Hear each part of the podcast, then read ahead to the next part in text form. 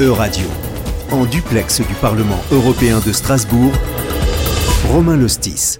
Merci à toutes et à tous euh, d'écouter Euradio pour cette émission ici au sein du Parlement européen à Strasbourg. Aujourd'hui, nous recevons euh, Monsieur Stéphane Bijoux. Bonjour. Bonjour.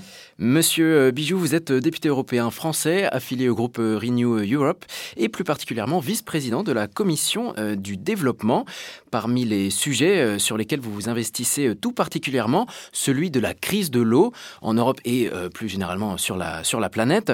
Et ça tombe bien, puisque ce jeudi 15 juin, le Parlement européen euh, organiser un débat en plénière, donc avec les 705 eurodéputés, euh, les eurodéputés qui ont tenu un débat sur la crise de l'eau qui sévit en ce moment euh, en Europe. Nous allons donc revenir ensemble sur les enjeux liés à cette menace qui nous concerne toutes et tous. Mais en premier lieu, pour rappeler à, nos auditeurs, Monsieur Bijou, quelles seraient selon vous les, premières raisons qui pourraient expliquer cette crise de l'eau sur le continent européen aujourd'hui?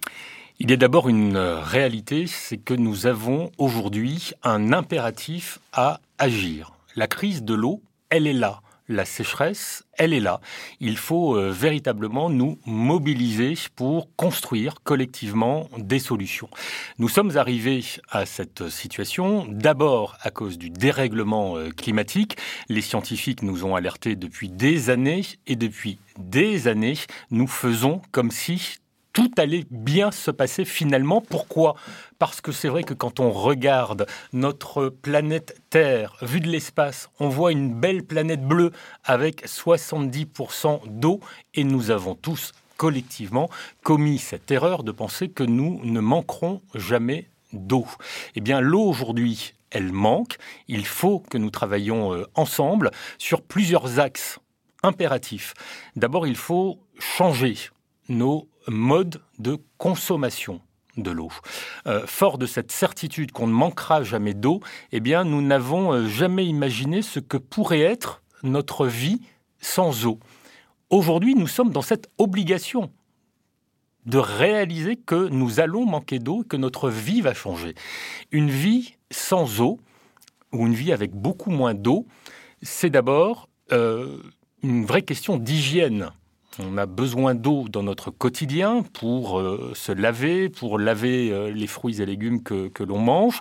Euh, on a besoin également d'eau dans notre quotidien tout simplement pour des raisons de santé.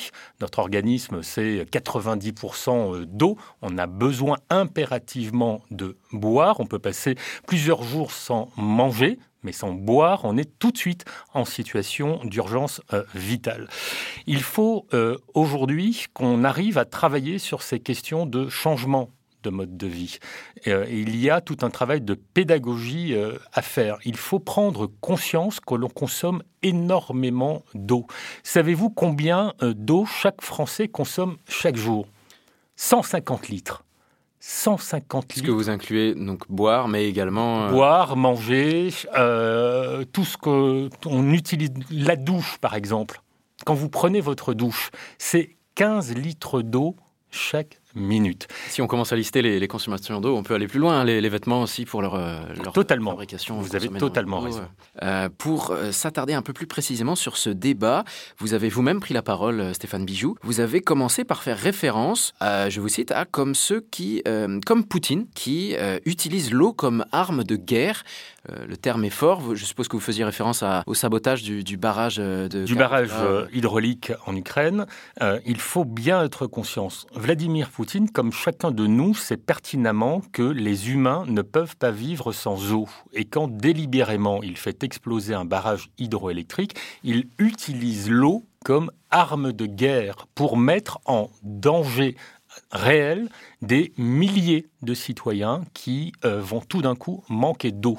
Il y a également une problématique directe liée à cette attaque sur ce barrage hydroélectrique, c'est que, eh bien, euh, en amont, on va manquer d'eau pour refroidir une centrale euh, nucléaire et on met de cette façon-là, et Vladimir Poutine met de cette façon-là en place les conditions d'un incident, voire d'un accident nucléaire extrêmement grave.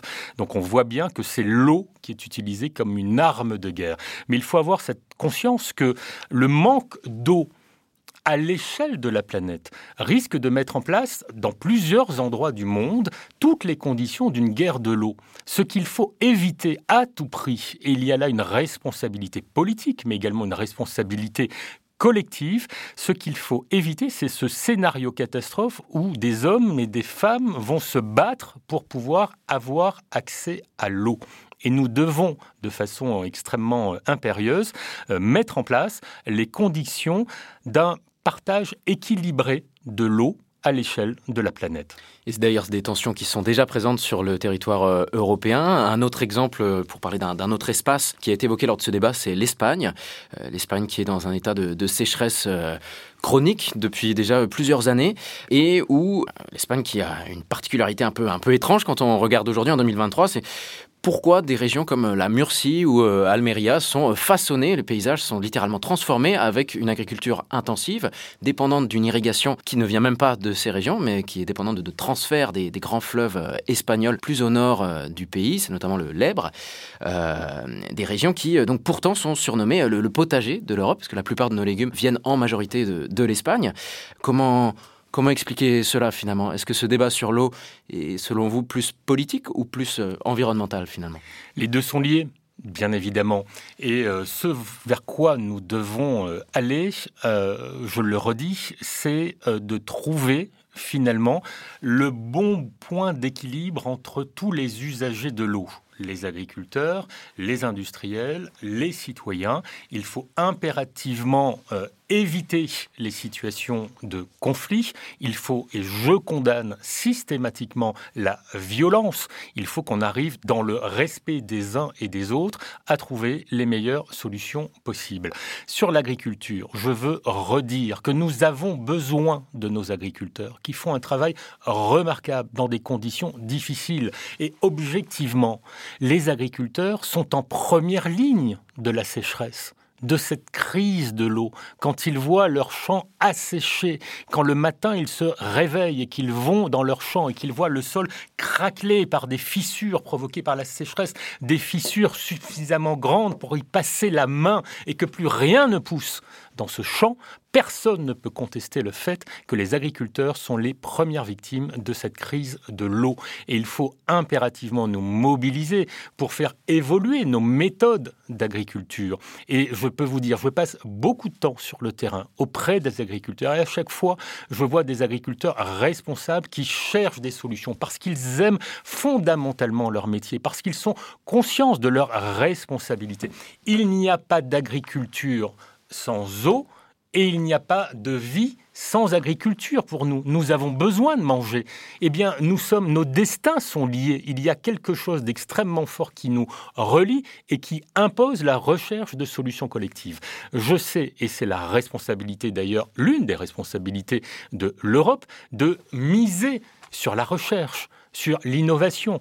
En France, nous avons euh, la chance d'avoir un Institut national de la euh, recherche agronomique, l'INRA, qui fait un boulot euh, fabuleux. On sait, par exemple, aujourd'hui qu'il faut impérativement eh bien, trouver de nouvelles plantes qui consomment moins d'eau pour pouvoir nourrir les animaux par exemple. On sait qu'il faut euh, travailler des nouvelles méthodes d'irrigation pour nos fruits et légumes. On sait que notre santé passe, et c'est dit à la radio, à la télévision en permanence, qu'il faut euh, manger des fruits et légumes euh, chaque jour. Eh bien, savez-vous que pour produire un kilo de fruits et légumes, il faut plus de 900 litres d'eau? Eh bien, cette réalité nous dit à quel point c'est important aujourd'hui de miser sur l'innovation pour trouver une façon de produire autrement, qui consomme moins d'eau, moins d'eau, et sur laquelle on arrive à trouver des points d'équilibre. C'est fondamental de miser sur la recherche, de miser sur l'innovation, tout en gardant à l'esprit que nos agriculteurs, nos éleveurs ont un sens des responsabilités extrêmement grand et qu'ils sont les premières victimes de cette crise de l'eau. Un constat qui appelle donc à se pencher sur nos techniques d'agriculture, comme vous aviez commencé à, nous l'expliquer, euh, mais dans le même temps, justement, les eurodéputés qui ont tenu un autre débat sur un autre sujet, comment mettre en place un plan de sécurité alimentaire euh, en Europe? Alors vous avez commencé à, nous en parler, c'est très difficile finalement d'agir sur les deux fronts en même temps. Comment économiser l'eau, comment garder le, frigo rempli, si, j'ose dire? Vous avez totalement raison, il faut euh, impérativement garder à l'esprit que euh, tout est lié finalement. Question de, de l'eau, elle vient résonner directement sur notre sécurité alimentaire. C'est l'un des grands chantiers euh, alimentaires euh, européens, l'autonomie alimentaire. Le Green Deal, euh, y compris ce que nous avons fait collectivement sur la nouvelle politique agricole commune, intègre totalement cette nécessité de trouver finalement comment on peut créer la passerelle entre économie et écologie, comment on peut continuer à produire tout en respectant beaucoup plus euh, l'environnement. C'est une urgence européenne. Et je vais vous dire, quand on affiche comme une priorité de développer cette autonomie alimentaire, on a avant tout un devoir de cohérence. Il faut qu'au-delà de l'objectif, on se donne les moyens des résultats attendus et exigés de façon légitime par nos concitoyens. Sur cette question euh, de l'eau, je veux euh, redire que la priorité, c'est euh, de faire évoluer nos modes de consommation de l'eau. Aujourd'hui, la sobriété dont on a beaucoup parlé, y compris dans les débats européens, eh bien cette sobriété quant à la consommation de l'eau, ce n'est pas simplement une option, ça doit être une un impératif, une nécessité impérieuse de trouver une nouvelle façon de fonctionner. Comment, par exemple, avec des nouveaux systèmes d'irrigation J'ai vu qu'il y a le, système goutte à goutte qui se répand un peu partout. Il y a des nouveaux systèmes, on connaît le système euh, goutte à goutte, mais euh, il y a comment on consomme moins d'eau. C'est euh, l'une des priorités. Ensuite, quand euh, je dis l'exigence et l'importance de miser sur l'innovation, il se passe des choses extrêmement euh, intéressantes. en Vendée, par exemple, au moment où nous parlons, eh bien, une expérimentation est lancée pour voir comment nous pouvons mieux réutiliser les eaux usées. Alors quand on imagine que dans nos robinets, on va faire revenir l'eau qui est sortie euh, de nos maisons, de nos appartements, euh, par la douche, par l'évier, par les toilettes, on dit oulala, là là, qu'est-ce qu'on est en train de faire? Eh bien, euh, aujourd'hui, les scientifiques travaillent sur cette expérimentation. Elle est en cours en Vendée aujourd'hui pour voir comment on peut grâce à des innovations, grâce à des principes scientifiques qui vont intégrer, bien évidemment, toutes euh, les normes à la fois environnementales, euh, d'hygiène, de sécurité, euh, bien évidemment, comment on enlève les virus, comment on enlève les matières organiques, comment on arrive à purifier cette eau pour la faire revenir dans nos robinets. Et, eh bien, il faut miser sur ces initiatives-là. Il faut. la, la, technologie n'est pas suffisante pour résoudre le problème. J'ai vu par exemple récemment qu'en en Andalousie, euh, depuis quelques années, c'est la culture de l'avocat qui s'est répandue, mais comme des, comme des champignons finalement, et qui va euh, d'ici peu euh, disparaître aussi vite qu'elle est apparue parce qu'elle consomme beaucoup trop d'eau, quand bien même certains agriculteurs pratiquent justement ce système d'irrigation moderne et économe en eau, du, coup, du goutte à goutte, ce n'est pas suffisant. Eux aussi vont, vont faire faillite, et pourtant, c'était eux les premiers à dire qu'encore aujourd'hui, en 2023, c'est la culture de l'avocat qui est la plus rentable, pour eux, qui est le, moyen de, vivre finalement. Donc on voit que le, progrès technique n'est pas, pas suffisant finalement. Vous avez raison. Euh, ce que montre votre exemple, et on pourrait en trouver d'autres, c'est que euh, ces urgences euh, climatiques sont pour chacun de nous une leçon d'humilité il faut arrêter de penser que nous sommes plus forts que tout, y compris plus forts que la nature. Il faut savoir tirer les leçons euh, de ce que euh, la nature nous impose en termes de messages. L'exemple que vous dites, que, vous citez, euh, redit la nécessité finalement d'une adaptation aux réalités régionales ça vaut pour l'agriculture comme ça vaut dans beaucoup d'autres domaines. Finalement, on n'est jamais autant efficace que quand on construit des solutions locales adaptées à la réalité de la région dans laquelle on se trouve.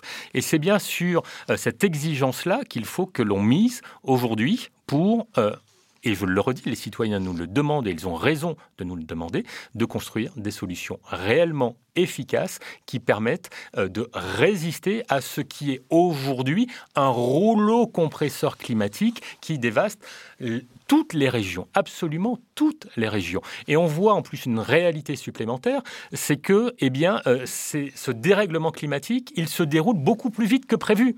Ce que l'on pensait devoir affronter dans dix ans est déjà là Oui, puisqu'il y a un emballement climatique. Mais, bien évidemment. Et on voit bien que les périodes de sécheresse durent de plus en plus longtemps. On a vu, par exemple... Y compris la saison des feux. Mais, mais la saison des feux, dramatique, dramatique. Et je veux saluer là l'initiative européenne et la flexibilité. On, on reproche parfois à l'Europe d'être beaucoup trop rigide. Je crois que depuis la crise Covid, l'Europe a fait la démonstration de sa capacité à réagir vite pour trouver les solutions les plus adaptées. Et je veux dire que euh, face au risque incendie extrêmement élevé du fait de la sécheresse, eh euh, l'Europe, la Commission, a pris la décision de multiplier par deux les moyens de, aériens de lutte anti-incendie dès cet été. On devrait avoir deux fois plus de Canadair, deux fois plus de Dash, deux fois plus d'hélicoptères bombardiers d'eau euh, pour affronter euh, ce véritable défi qu'est la sécheresse et les grands incendies qui nous menacent aujourd'hui. C'est le mécanisme européen de protection civile qui va agir cet été comme un bouclier, mais ça ne sera pas suffisant. Il faut que chacun s'implique et euh, il faut dire l'importance du dispositif qui a été lancé par le président Emmanuel Macron il y a quelques jours sur cette météo des forêts comment finalement, à travers un travail d'information quotidien des Françaises et des Français sur la corrélation entre la sécheresse et le risque incendie, on va permettre aussi à chaque citoyenne, à chaque citoyen d'être un acteur de la lutte contre les incendies en faisant attention à ce que nous faisons quand nous allons dans nos forêts. Alors vous citez euh, une initiative du président français Emmanuel Macron euh, qui justement est proposé il y a quelques semaines ou quelques mois un plan eau pour, euh, pour la France censé favoriser justement cette modernisation de notre système d'utilisation de l'eau et donc arriver à des, économies d'eau. Stéphane Bijoux, vous êtes député européen français. justement sur cet enjeu de l'eau, on va s'attarder sur la, la, France ici qui il y a quelques jours a été ciblée par un nouveau rapport de l'ONU, des Nations Unies. L'ONU qui accable la France notamment pour euh, sa gestion de l'eau dans les territoires euh, ultramarins comme la Guadeloupe euh, ou Mayotte. Pour citer un, chiffre, à Mayotte, c'est environ 30% de la population qui n'a pas accès à, l'eau courante. Et pour celles et ceux qui ont la, chance, entre guillemets, d'avoir d'être raccordés au réseau, c'est même pas une garantie d'avoir de l'eau, puisqu'il y a des, coupures récurrentes pratiquées par les autorités locales. comment on en est arrivé là, finalement, dans la France, qui est une grande puissance économique, finalement, qui a les moyens de, de, raccorder tout le monde à l'eau? Comment en est-on arrivé là? Et quel serait le meilleur levier, selon vous bah, résoudre rapidement cette, euh, situation Je suis ultramarin. Je viens d'une petite île française européenne de l'océan Indien, l'île de la Réunion. Et euh, la réalité du manque d'eau dans les Outre-mer, et particulièrement à Mayotte et euh, en Guadeloupe, doit impérativement être gérée comme une urgence de l'action politique, à la fois sur le plan national et sur le plan euh, régional. Aujourd'hui, l'ONU parle même d'urgence sanitaire. Exactement. Euh, aujourd'hui, aux Antilles, il y a des tours d'eau on est obligé de euh, couper tour à tour l'eau dans les communes pour permettre aux autres d'être euh, alimentés. Les gens vont à la fontaine publique avec euh, des seaux, avec euh, des jerrycans pour remplir, retrouver de, l'eau. Je veux dire l'importance de l'engagement de l'État sur ce chantier. Je sais que le gouvernement français intervient beaucoup. Aujourd'hui, on a, quand vous mettez 100 litres d'eau dans une canalisation aux Antilles, eh bien, 60 litres sont perdus. Par des fuites? Par des fuites. Il y a euh, aujourd'hui, on détecte chaque jour sur le réseau euh, en Guadeloupe, plus de 200 fuites sont détectées chaque jour.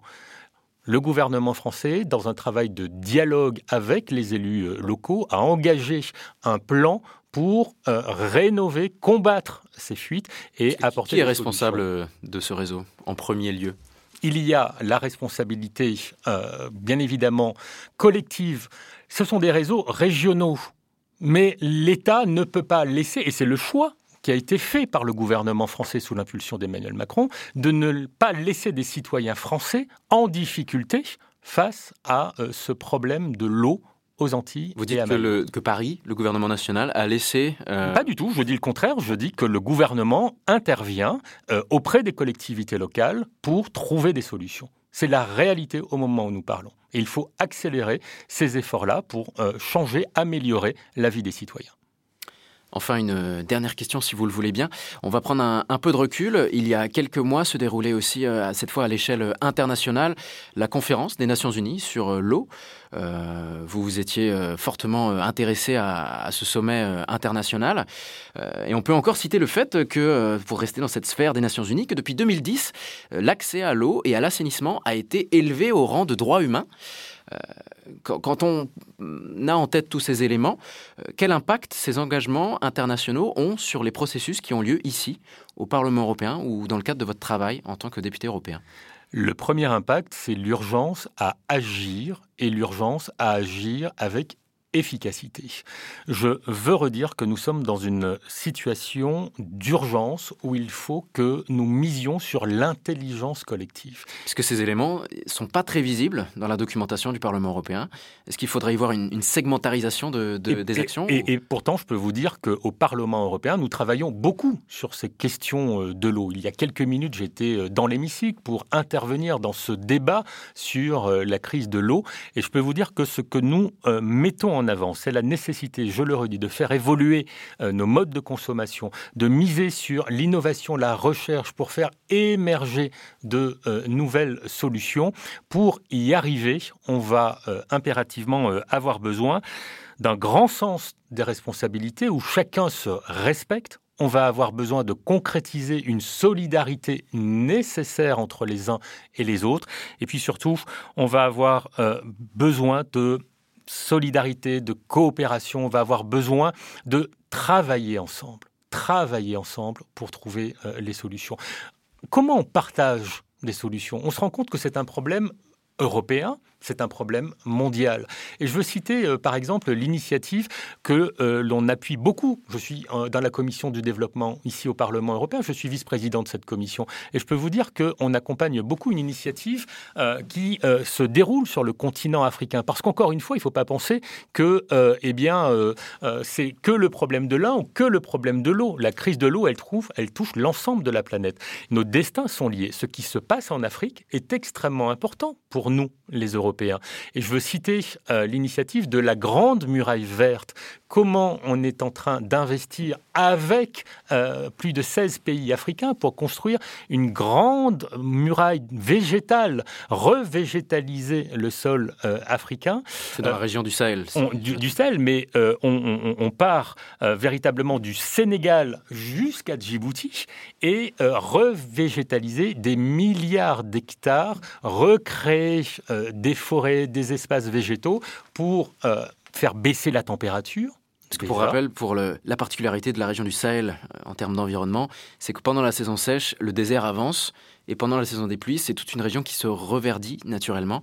Donc l'humain peut avoir un, rôle à jouer. Mais bien sûr. et c'est ce que nous avons euh, à construire en termes de solutions. Cette grande muraille verte, elle est porteuse euh, d'espoir, à la fois en matière de lutte contre le dérèglement climatique, mais également dans cette possibilité extraordinaire, grâce à ce ruban euh, végétal, eh bien, de construire de nouvelles opportunités. Donc vous dites pour que l'Union européenne investit dans cette initiative. Mais bien évidemment, et nous avons raison d'accompagner euh, l'Afrique dans ses grands chantiers de restauration euh, de, de, la nature.